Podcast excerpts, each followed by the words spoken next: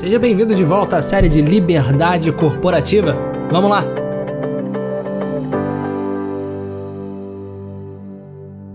Nesse terceiro episódio, eu quero falar com vocês basicamente sobre metafísica. O que, é isso e por que, é importante entender de metafísica, pelo menos o básico, para que a gente consiga falar de uma maneira mais elevada de liberdade corporativa. Nota, uma coisa que eu entendi fazendo uma série de cursos aí, eu realmente mergulhei muito em cursos das grandes universidades do mundo, cursos abertos online de Stanford, né, de Harvard, aquelas grandes universidades da Ivy League, a maioria tá ali nas plataformas digitais, né? E eu fiz uma série de cursos, muitos desses, desses cursos, até numa plataforma chamada EDX, você tem a possibilidade de fazer esses cursos sem gastar dinheiro nenhum. Né? Tô aqui eu fazendo propaganda para eles, mas é verdade que você pode fazer curso sem gastar dinheiro nenhum, você só paga se você quiser o certificado. Bom, eu fiz vários cursos de lá e em resumo, eu não recomendo. então, eu acho que você já estava lotando aí, falando: caramba, eu vou lá. No fim do dia, eu não recomendo. Por que, que eu não recomendo? É, é, claro que talvez um outro curso técnico, ou talvez um outro não, talvez vários cursos técnicos possam ser interessantes. Mas de uma maneira geral, assim, os cursos de soft skills eles são muito superficiais. Porque é, é são cursos que partem de um princípio uh, que talvez não seja o princípio mais inteligente no meu modo de ver. É, para o entendimento das habilidades humanas, né? Por exemplo, se você chegar e fizer uma pesquisa dentro de um presídio, você não pode concluir né? Que dentro daquela circunstância existe ali um elemento que unifica todo ser humano. Ou seja, você tem ali uma cultura que é uma cultura de subversão, porque aquelas pessoas foram para o presídio, ou seja, demonstraram que não eram capazes de viver em sociedade. Portanto, hoje quando você vai numa típica empresa grande e você faz uma pesquisa da motivação humana, você acaba tendo resultados extremamente materialistas. Porque é verdade que grandes empresas naturalmente vão atrair excelentes profissionais, bons profissionais, sem sombra de dúvida, mas profissionais que também têm um drive muito forte num crescimento, num desenvolvimento. E o materialismo, ou seja, a busca de fato pelos esses, resultados materiais, o dinheiro, o cargo, ele acaba sendo uma coisa comum dentro de uma empresa maior. Às vezes numa empresa menor, às vezes numa startup, você tem até um certo idealismo, você tem a galera buscando um sentido por trás do trabalho. É, é claro que isso também pode acontecer em muitas empresas, empresas grandes. Eu tô, tô querendo dizer que não é tão comum. É mais comum no ambiente menor, porque no ambiente menor ainda é possível você controlar de certa forma, através ali das figuras dos founders, né? É, os anseios e as inclinações naturais daquela empresa. Agora, numa empresa maior, é claro, money talks. O negócio ali normalmente costuma ser grana. Isso não é um demérito. Eu tô falando que é só uma característica. O materialismo aí acaba sendo de fato uma característica. Então, quando você faz né, uma pesquisa dentro de uma empresa grande e boa parte das maiores pesquisas de recrutamento e RH no mundo foram feitas em grandes empresas. Não foram feitas, né? É, é não foram pesquisas feitas em múltiplas empresas de porte diferente, tentando, né, é realmente discorrer sobre o anseio, a busca é, do ser humano, a motivação humana. Então a gente acaba pegando pesquisas que são super tendenciosas, que vão falar que o ser humano só busca reconhecimento, que o ser humano só busca um salário, quando não é verdade. Quando na verdade aquela pesquisa é um retrato daquela amostra que não é uma amostra, vamos falar assim, tão bem escolhida, é uma, é uma amostra já na largada um pouco enviesada né? E isso acontece em muitas pesquisas. Quando eu fui, né, aprofundar o meu estudo sobre essas pesquisas de motivação humana, sobre o uso da liberdade humana, eu achei uma série de pesquisas feitas em grandes empresas. Aí é claro que a pesquisa fala, ah, mas eu usei 5 mil funcionários como base e tal, mas tudo bem, mas você está fazendo numa grande empresa que tem uma cultura, e a cultura de uma grande empresa é totalmente diferente da cultura da empresa do seu Zé, da padaria, que tem 10 funcionários. Ou seja, se a gente parar para ver, 80% do emprego gerado no Brasil é de micro e pequena empresa. Então, quando você faz uma pesquisa, é natural que a motivação de uma pessoa que trabalhe numa empresa com mais de 5 mil, com mais de 5 mil, 50 mil funcionários, seja a mesma motivação de quem trabalha, por exemplo, ali na padaria.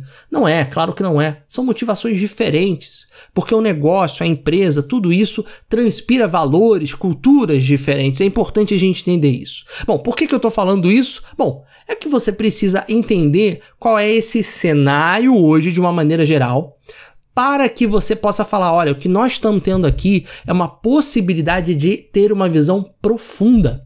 Visão essa que falta na maior parte das pesquisas. A metafísica, bom, se a gente parar para ver, metafísica é, é, é, é, um campo mais simples do entendimento né, humano agora, mas mais complexo no seu estudo. Por que, que é simples de entender? Porque, olha, onde as coisas variam com o tempo, você tem a física. Então, por exemplo, um ferro enferruja com o tempo, ali é o campo físico. Agora, né? Se eu pegar esse, essa, essa barra de ferro e usar para construir uma cerca, esse ato humano ele é presença do quê? Bom, depende. Eu construí uma belíssima cerca, então esse ato humano de construir né, é, é, é, uma cerca com, com um ferro, que às vezes pode ser um ferro de ferro velho, reaproveitado, isso pode ser presença de, por exemplo, de excelência, de cuidado, de carinho, presença de reaproveitamento das coisas, ou seja, de não desperdício das coisas. Ou seja, o ato humano ele tem a sua característica física, por exemplo, eu tenho os materiais com os quais eu lidei, mas eu tenho a presença de uma intenção, de um verbo, né? O verbo do cuidar, o verbo do reciclar. Eu tenho a presença desses atos humanos, né? Que são às vezes inúmeros. Né? Então, por exemplo, dentro de um ato humano, eu posso ter a presença da, da generosidade, eu posso ter a presença da inveja, eu posso ter a presença da ganância. Todas essas coisas não variam com o tempo. Inveja não varia com o tempo. Ganância não varia com o tempo. Né? É claro que um sujeito ele pode ser mais ou menos invejoso, mas a inveja em si não varia. Percebe? Então, enquanto nós interagimos no mundo físico, cada interação ela é composta de milhares, às vezes, de interações, de motivações, de inclinações metafísicas. Cada ato humano para a gente executar alguma coisa, beber uma água, passa um mundo de coisa na nossa cabeça que a gente sequer chega a fazer. Essas coisas compreendem um campo né? É, que Sócrates chamou do campo dos conceitos, mas aqui nós vamos chamar da metafísica das coisas, né? O mundo metafísico. Então é importante entender todas as coisas que se decompõem com o tempo, que variam com o tempo, estão nesse campo da física. Tudo aquilo que está além do tempo está no campo da metafísica. Então aqui, quando a gente fala de metafísica, cara, é um estudo que deveria ser básico no currículo de todo ser humano. Por quê? Porque quase tudo com que a gente interage no dia a dia, né, grita pra gente a presença da metafísica. Então a gente tem ato humano que não é presença de uma generosidade, mas é presença de uma inveja. Só que a gente nunca estudou sequer o que é inveja. A gente não faz ideia. Você já parou para pensar que todo mundo, né, quando a gente fala de vícios humanos, todo mundo admite falar que é preguiçoso, mas ninguém admite falar que é invejoso. Você já viu alguma entrevista de emprego que o sujeito fala assim: ah, o meu, meu vício mesmo é que eu sou invejoso pra cacete. É óbvio que tem alguns vícios que parecem que são menos problemáticos do que o outro, mas não são. Preguiça é tão ruim quanto a inveja. Só que a gente acabou gourmetizando algumas palavrinhas de maneira que hoje, né, vamos falar assim, quando a gente fala de inveja, a gente nem fala mais de inveja, né? A gente gourmetizou para ranço. Eu tenho um ranço da, da pessoa ali, entendeu? E a gente acaba falando coisas que parecem ser mais simples de serem faladas, né? Bom, Entendendo aqui que a metafísica é o campo de onde as coisas não variam com o tempo, a gente chega a uma conclusão. Qual é a conclusão? Bom, a gente entende que um sentimento ele faz parte do mundo que não é metafísico. Porque eu estou alegre, mas daqui a pouco eu posso esse sentimento pode se decompor. Eu tô triste, mas amanhã eu posso não estar. Eu posso ter um desejo maravilhoso de comer um, um, uma mousse de chocolate, mas eu dei uma topada com meu dedinho na parede e eu esqueci completamente desse desejo. Ou seja, os sentimentos, os afetos, as afetividades, elas também se decompõem com o tempo. Portanto, também são do mundo material. Percebe? De um lado tem o um mundo material, do outro tem o um mundo metafísico.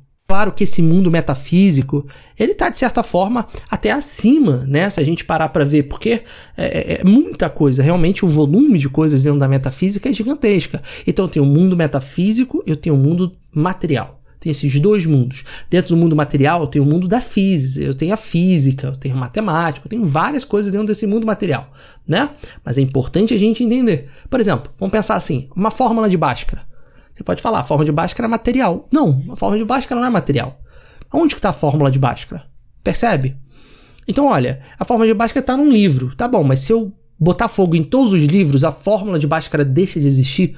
Não. Você pode falar, ah, Ricardo, mas a fórmula de Bhaskara está na minha memória. Tá, então se você tiver Alzheimer e perder a memória, a fórmula de Bhaskara deixa de existir? Não. A fórmula de Bhaskara está nesse mundo dos conceitos de Sócrates, que a gente vai chamar aqui de metafísica. Ela não se decompõe.